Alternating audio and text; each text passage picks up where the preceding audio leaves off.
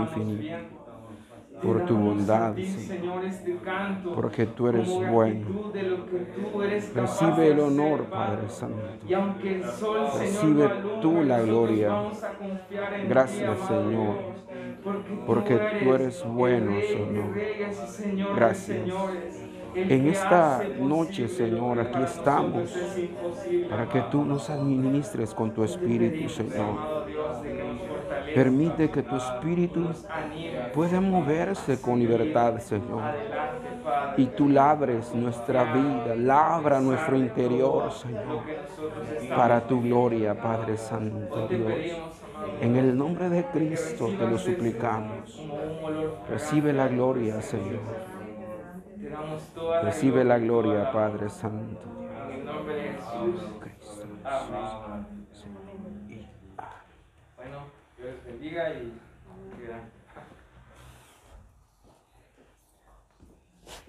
Dios les bendiga, hermanos. Vamos a, leer, hermanos, esta noche en el Evangelio de Mateo, capítulo 22. Vamos a leer 14 versículos. Capítulo 22, Evangelio de Mateo, versículo 1, dice la palabra del Señor de la manera siguiente. Respondió Jesús, les volvió a hablar en parábolas diciendo, el reino de los cielos es semejante a un rey que hizo fiesta de bodas a su hijo y envió a sus siervos a llamar a los convidados a las bodas. Mas estos no quisieron venir. Volvió a enviar otro siervo diciendo, decid a los convidados, he aquí, he preparado mi comida, mis toros y animales engordados han sido muertos y todo está dispuesto, venid a las bodas. Mas ellos, sin hacer caso, se fueron uno a su labranza y otros a sus negocios. Y otros, tomando a los siervos, los afrentaron y los mataron. Al oírlo el rey se enojó y enviando sus ejércitos, destruyó a aquellos homicidas y quemó su ciudad. Entonces dijo a sus siervos, las bodas a la verdad están preparadas, mas los que fueron convidados no eran dignos. Id pues a las salidas de, las, de los caminos y llamad a las bodas a cuantos halléis. Y saliendo los siervos por los caminos, juntaron a todos los que hallaron, juntamente malos y buenos, y las bodas fueron llenas de convidados. Y entró el rey para ver a los convidados y vio allí a un hombre que no estaba vestido de boda. Y le dijo, amigo, ¿cómo entraste aquí sin estar vestido de boda? Mas él enmudeció. Entonces el rey dijo a los que servían, atadle de pies y manos y echadle en las tinieblas de afuera. Ahí será el lloro y el crujir de dientes, porque muchos son llamados y pocos escogidos. Vamos a orar, Señor y Padre, que estás en los cielos. Esta noche, Señor, venimos delante de tu presencia para darte gracias, Señor, por la oportunidad que tú nos permites reunirnos para bendecir tu nombre, para exaltarte, Señor. Gracias porque podemos cantar cántico nuevo a nuestro Dios. Gracias.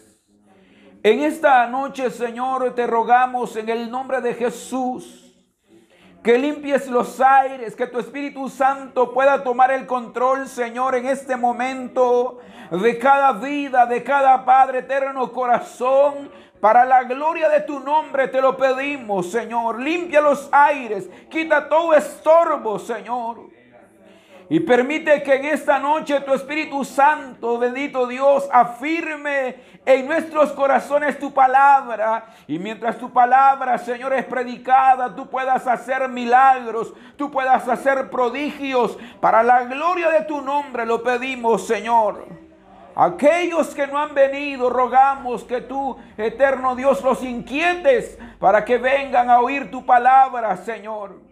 En el nombre de Cristo te lo pedimos. Háblanos. Esconde el elemento humano, Señor, y háblanos a la luz de tu palabra por Cristo Jesús. Amén, Señor, y amén. Amén. El tema, hermanos, de, de hoy, la fiesta de bodas. Esta porción, hermanos, eh, no está en otro evangelio, solamente eh, lo describe Mateo. Y quizás para nosotros las fiestas, las bodas, no tengan, hermano, el, el apogeo que en Israel tenía en aquella época dado de que eh, era, la gente era muy diferente a nosotros, a ellos sí les gustaba participar de, de, todo este tipo de actividades, de bodas, y eh, si era posible, pues llegaba toda la comunidad a, a, celebrarla. Si ustedes prestaron atención a la lectura, se dice de que el rey había matado los mejores animales, los más gordos, y es que eh, eh, él esperaba de que la asistencia a esta fiesta, porque dice que era su hijo el que se estaba casando, o sea, qué padre, cómo, imagínense cómo el padre se sentía de feliz de ver que multitudes de personas le acompañaran a la fiesta de bodas de su hijo. Entonces, para Israel esto era muy conocido, pero para que nosotros comprendamos esta parábola, es necesario que meditemos en los personajes. El rey es Dios. El Hijo es el Señor Jesucristo. Los primeros invitados son los israelitas. Los otros invitados son los gentiles. Y los siervos son los profetas. Ya teniendo estos elementos identificados, creo que se nos hace más fácil comprender esta parábola. Y es que hay una verdad acá, hermanos, que se la voy a mencionar ya. Solo por una sincera conversión se puede entrar al reino de Dios. Solo por una sincera conversión se puede entrar al reino de Dios. Fíjense que si nosotros nos fijamos en la lectura, Dios es bien insistente. Es que el primer punto es la insistencia de Dios. Vamos a ver cuatro versículos donde está la insistencia de Dios. Veamos el versículo 3 y dice, y envió a sus siervos a llamar a los convidados a las bodas, mas estos no quisieron venir. El versículo 4 dice, volvió a enviar otro siervo diciendo, decida a los convidados, es aquí los he preparado mi comida, mis toros y animales engordados han sido muertos y todo está dispuesto, venid a las bodas. El versículo 7 dice, al oír esto el rey se enojó y enviando sus ejércitos destruyó a aquellos homicidas y quemó su ciudad. Yo le decía la, insistencia de Dios. Imagínense que dice el versículo 3 que envió a, sus, envió a sus siervos. Y como ya nosotros lo, lo describimos, los siervos son los profetas. Y si nosotros nos vamos al Antiguo Testamento, vamos a, darnos cuenta, hermano, que cuántas veces envió Dios profetas en medio del pueblo de Israel para que estos comprendieran y se apartaran del mal camino y se enfocaran en servir a Dios. Eh, se nos dice, hermano, bueno, hay en la Biblia 12 profetas menores que están registrados en la Biblia, pero está Elías, Eliseo, otro par de, hermanos de profetas que eh, por el momento no recuerdo el nombre, pero que Dios los envió con sola el mensaje de que ellos volvieran, se volvieran a Dios. Sin embargo, no lo hicieron. ¿Y cuántas veces Dios insistió? O sea, nosotros vemos que está el profeta Isaías, está Jeremías, está, eh, eh, está Ezequiel, aún Daniel. Hermanos, están continuamente haciendo un llamado al pueblo para que se arrepienta de su mal camino y se vuelvan a Dios. Aún cuando ya, hermano, la maldad había llegado al pueblo a causa de su pecado, Aún Jeremías les decía, vénganse, vamos a acercarnos a Dios, no nos vayamos para Egipto, volvámonos a Dios, vámonos con ellos, que ahí es donde tenemos la vida. Y aún en, medio de la adversidad, ellos preferían, hermano, Egipto y no buscar a Dios. Entonces, ahí nosotros podemos ver que Dios es insistente, Dios no solamente no busca una persona, no busca solo una vez a, la persona, sino que insiste, insiste, insiste. Y usted sabe que de último Dios envió a Jesús. Por eso es que Juan dice, a lo suyo vino y los suyos no le recibieron. ¿Quién, ¿Qué era lo suyo? Era Israel. ¿Quiénes eran los suyos? El pueblo, todos los habitantes eran los suyos, porque Él los había escogido. Pero ellos ellos desecharon a Dios.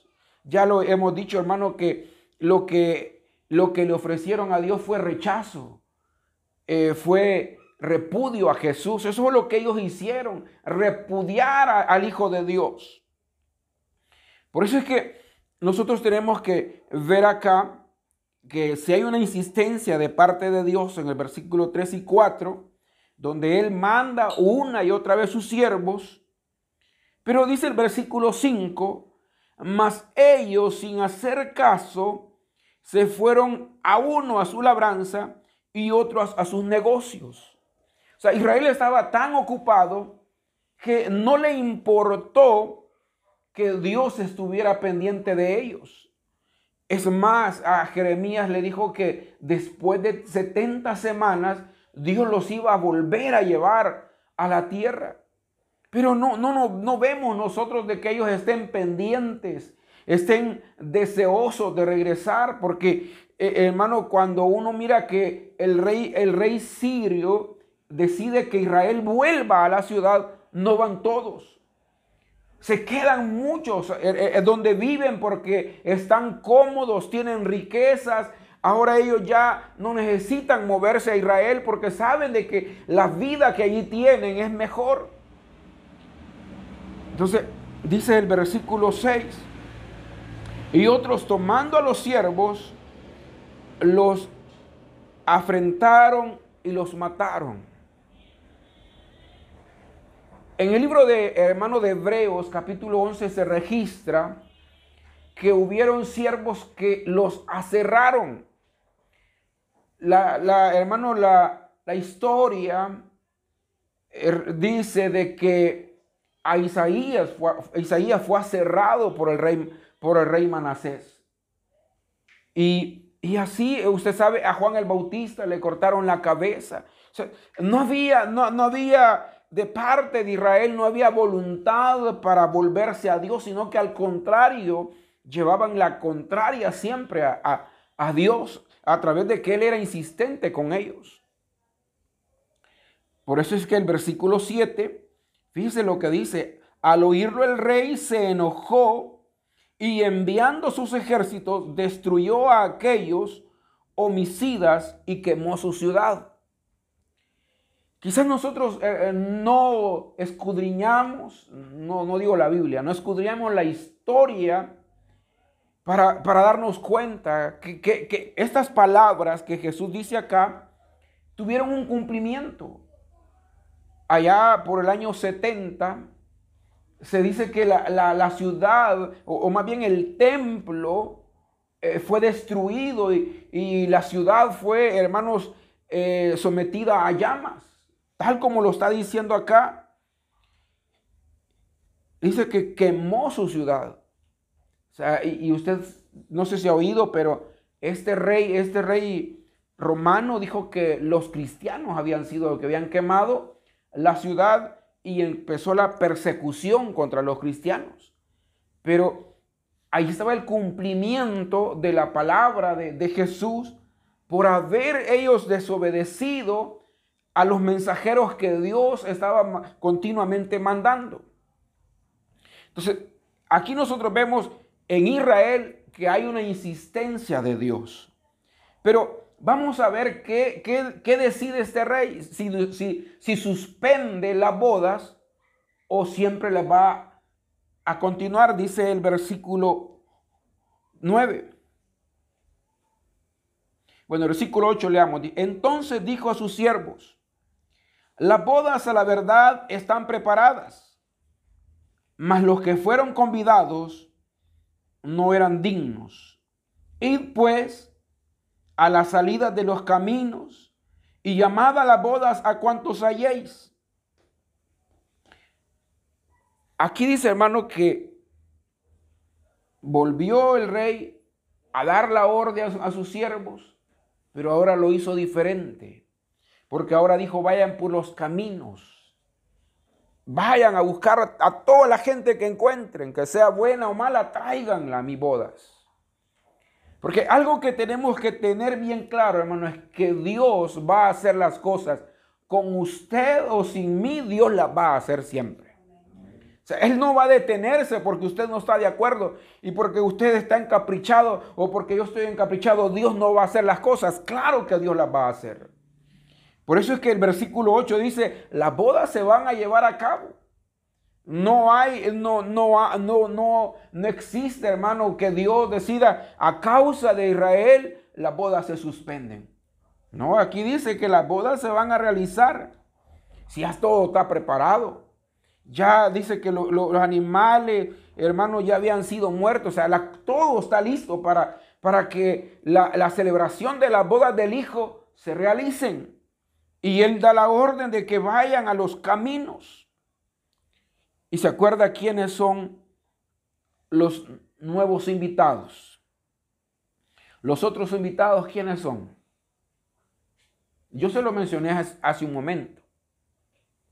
¿Quiénes son los otros invitados?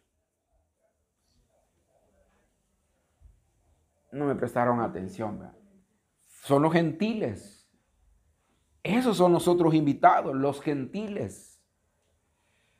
Y por eso es que Jesús le dijo a sus discípulos que iban a recibir poder y le iban a ser testigos en Jerusalén, en Judea, en Samaria y hasta los confines de la tierra. Porque el Evangelio, hermano, son buenas noticias que están disponibles para todos. por eso es que nosotros realizamos este tipo de actividad, donde no le negamos a nadie la entrada, porque entre más personas oigan el mensaje, hermano, el mensaje de las buenas nuevas, más posibilidades tienen estas personas de entrar a las bodas del Hijo de Dios. Porque esa es la invitación que se está haciendo. O sea, no se está invitando, hermano, a, que ocupemos un banco una silla e, e, en el local de la iglesia o en la célula y que ahí estemos calentándola. No es lo que está diciendo así, sino que está hablando de unas bodas. Yo pregunto, ¿usted se ha puesto a pensar cómo van a ser esas bodas? Porque eso es lo que dice. Que vayan, dicen, y vayan a traer. Mire, hermano, en eso que fueron a ir por las salidas de los caminos y llamad a las bodas a cuantos halléis. Allí nos hallaron a nosotros, hermano. Yo no sé dónde estaba usted cuando lo encontró, cuando lo encontraron los, los sirvientes del Señor. No sé dónde estaba. Pero yo ahí andaba, hermano, perdido, alejado de Dios, donde pensaba de que, este, que a ver cuánto tiempo Dios me iba a dar, o sea, eso yo, yo pensaba cuánto tiempo Dios me va a dar para que me arrepienta, porque me invitaban, me invitaban varias religiones y como cuando uno no es cristiano, uno cree que todo mundo, hermano, todo mundo lo lleva para Dios. Y, y ese era mi pensamiento, pero un día, sin pensarlo, fue que llegaron los siervos de Dios. Y, uno tiene que estar consciente, hermano, que son los siervos de Dios los que nos llegan a visitar. Que yo recuerdo que yo a la tienda iba y ahí a la tienda, hermano, me, alcanzaron y empezaron a hablarme del Evangelio. Y el día sábado, hermano, a mí me sorprendieron porque me dijeron a las 7 de la reunión, ahí lo vamos a ir a traer. Y mire, a las 6 de la tarde estaban tocando la puerta donde mi mamá preguntando por mí. O sea, ahí, puedo estar consciente, hermano, de que los siervos de Dios realmente hicieron, hermano, la labor con nosotros de ir a sacarnos de donde, nos, donde estábamos. Bueno, digo, yo no sé dónde usted estaba cuando llegó la visitación de, los siervos de Dios y le presentaron el, el, Evangelio y usted se convirtió y ahora por la misericordia de Dios estamos aquí. Amén. porque es, eh, dice aquí, vayan, dice, y pues a la salida de los caminos y llamad a la boda a cuantos halléis. Y usted sabe la ordenanza de Jesús, id y predicad el Evangelio a toda criatura. A toda criatura.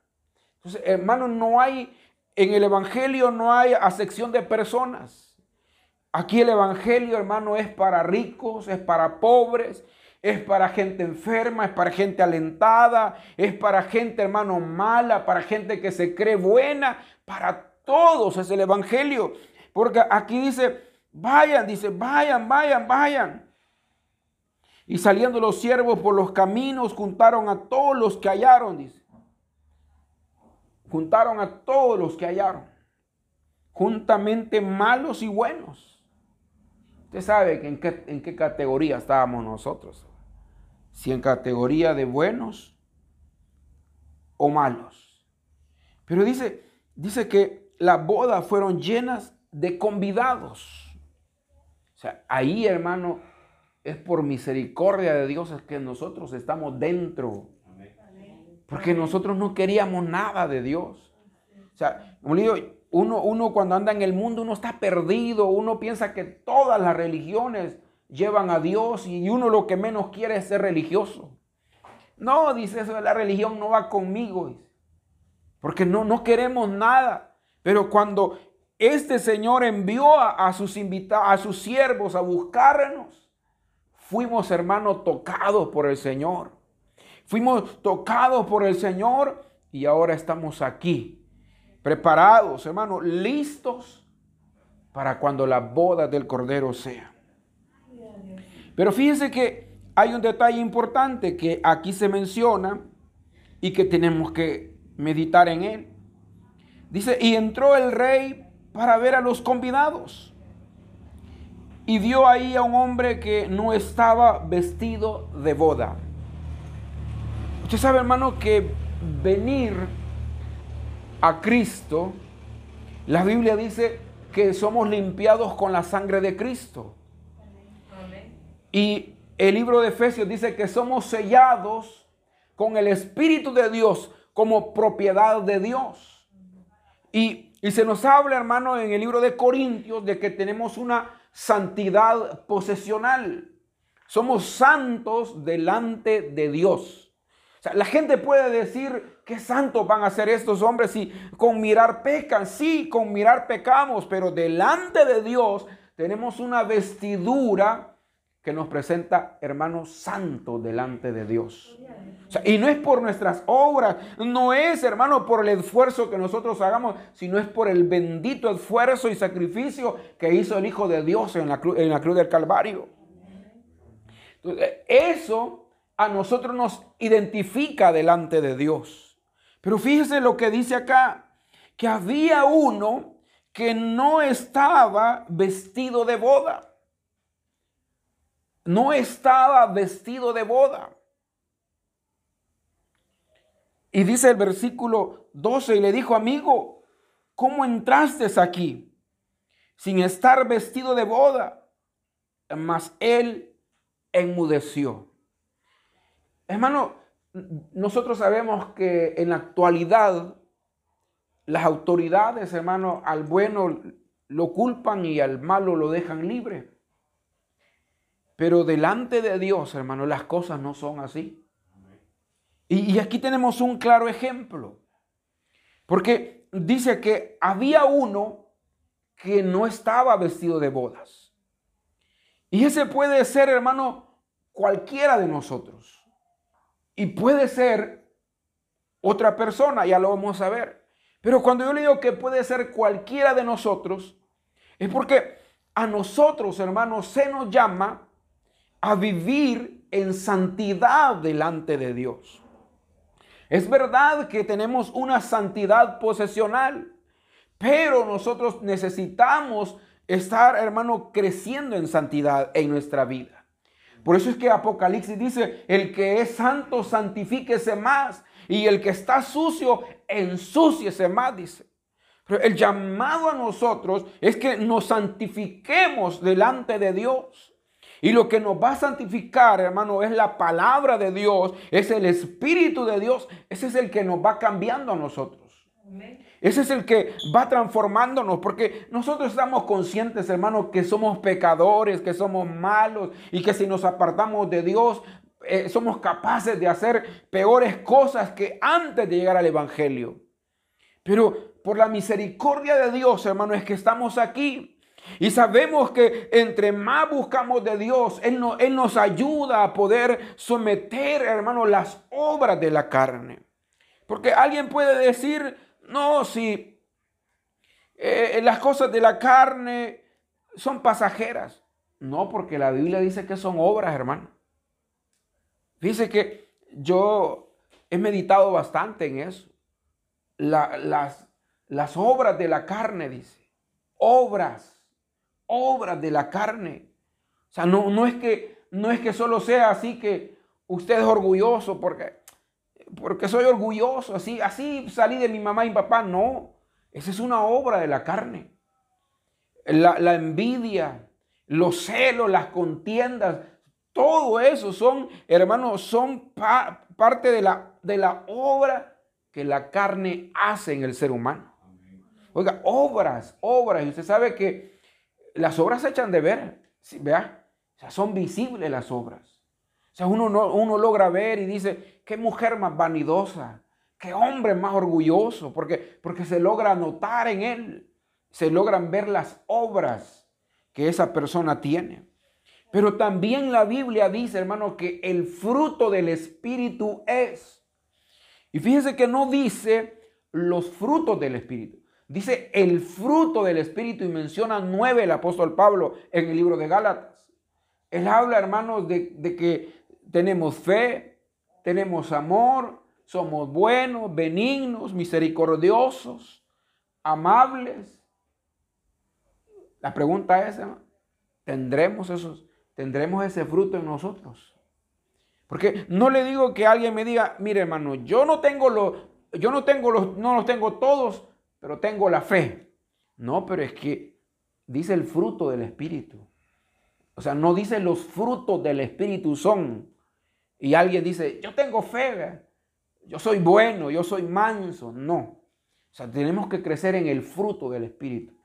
Y eso es todo, hermano. Por eso es que Pablo dice, ninguna condenación hay. Ninguna condenación hay, dice, para los que están en Cristo Jesús. Pero los que viven conforme al Espíritu y no conforme a las obras de la carne. Porque el hermano vivir conforme al Espíritu, eh, en nuestro vestido se va emblanqueciendo. Porque la Biblia dice que Dios viene por una iglesia sin manchas y sin arrugas. Una, una iglesia sin manchas, oiga, y sin arrugas. Y usted sabe, bueno, las hermanas saben cómo cuesta planchar, ¿verdad? Y que no quede ajado algo. Pues así, hermano, así está pidiendo el Señor que debe ser nuestras vestiduras. Blancas y sin, y sin arrugas. Ese, ese es el, en el caso de nosotros, hermano, es el cuidado que debemos de tener. Porque qué triste sería, hermano, llegar a la presencia de Dios y venga el Señor y diga, eh, como dice, y entró el rey para ver a los convidados y vio ahí a un hombre que no estaba vestido de boda y le dijo, amigo, ¿cómo entraste aquí? ¿Cómo? Y nos colamos, hermano, en medio de todo, ¿verdad? Porque, hermano, cuando... O sea, eh, aquí no, no, no, logramos vernos nosotros como somos. El único que puede ver nuestro interior es Dios. O sea, él, es el que, el que puede determinar de, la condición en la que nosotros nos encontramos.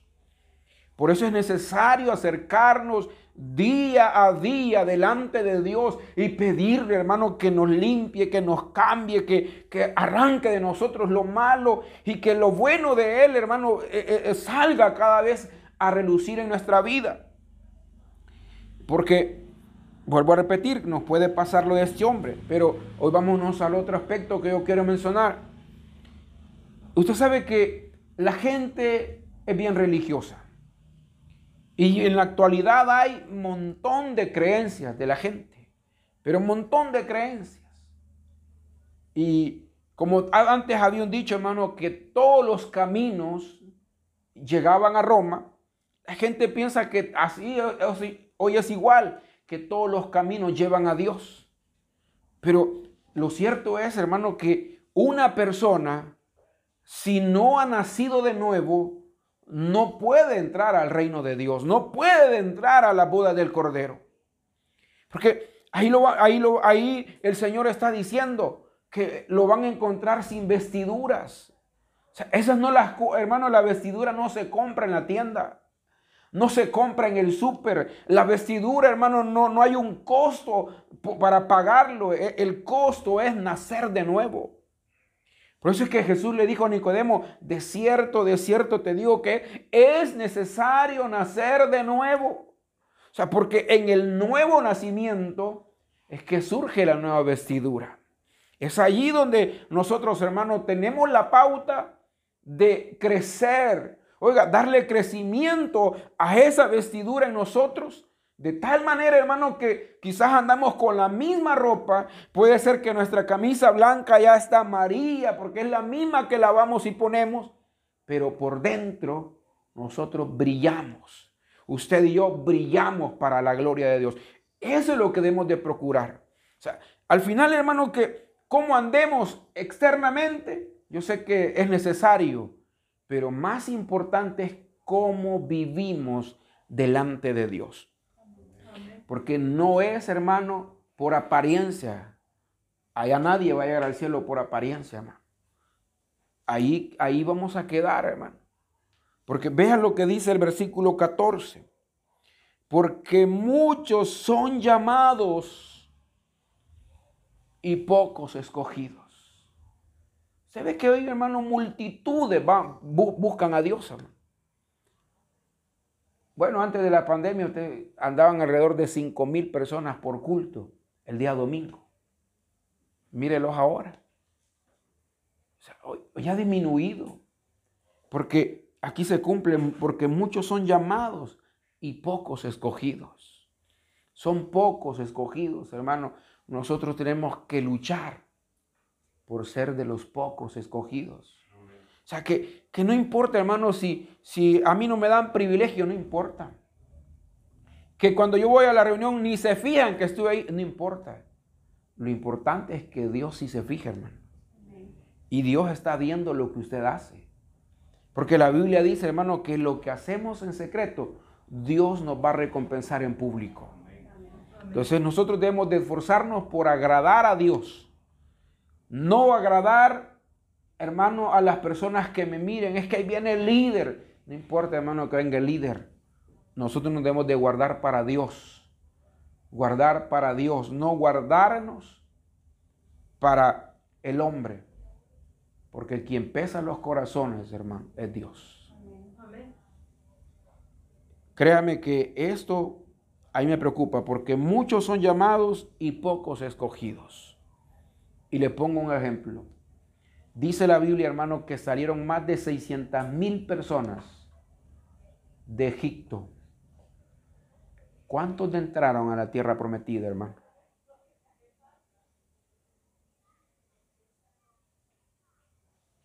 ¿Cuántos entraron a la tierra prometida, hermano?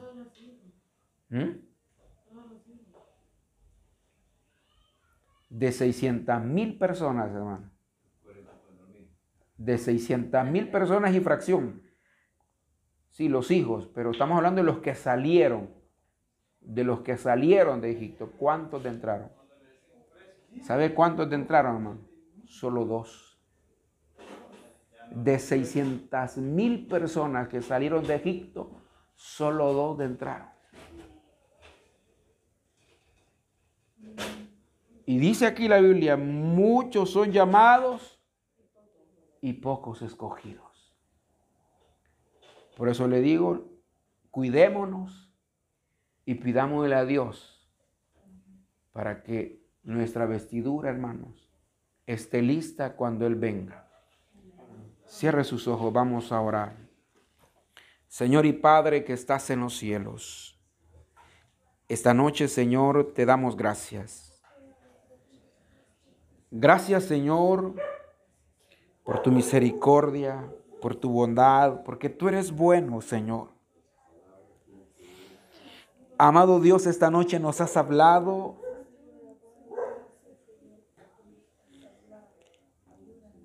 Y aquí estamos para que tú, Señor, nos examines.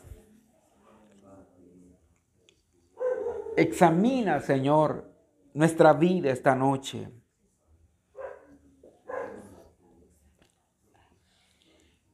Aquí estamos delante de ti, Señor.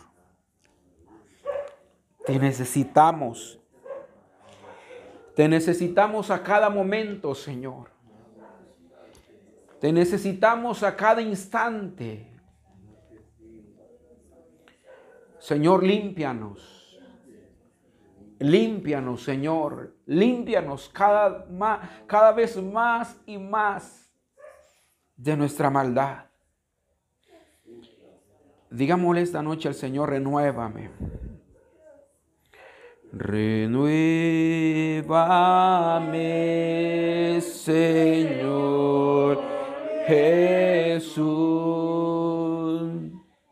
Ya no quiero ser igual. Renuévame, Señor Jesús.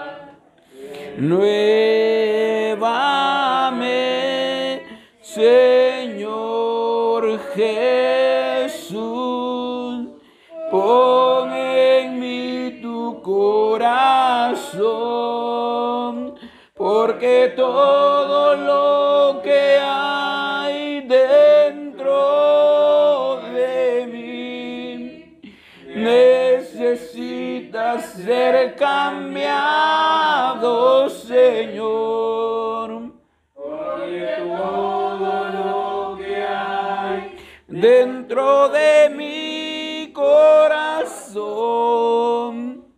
Necesita más de ti.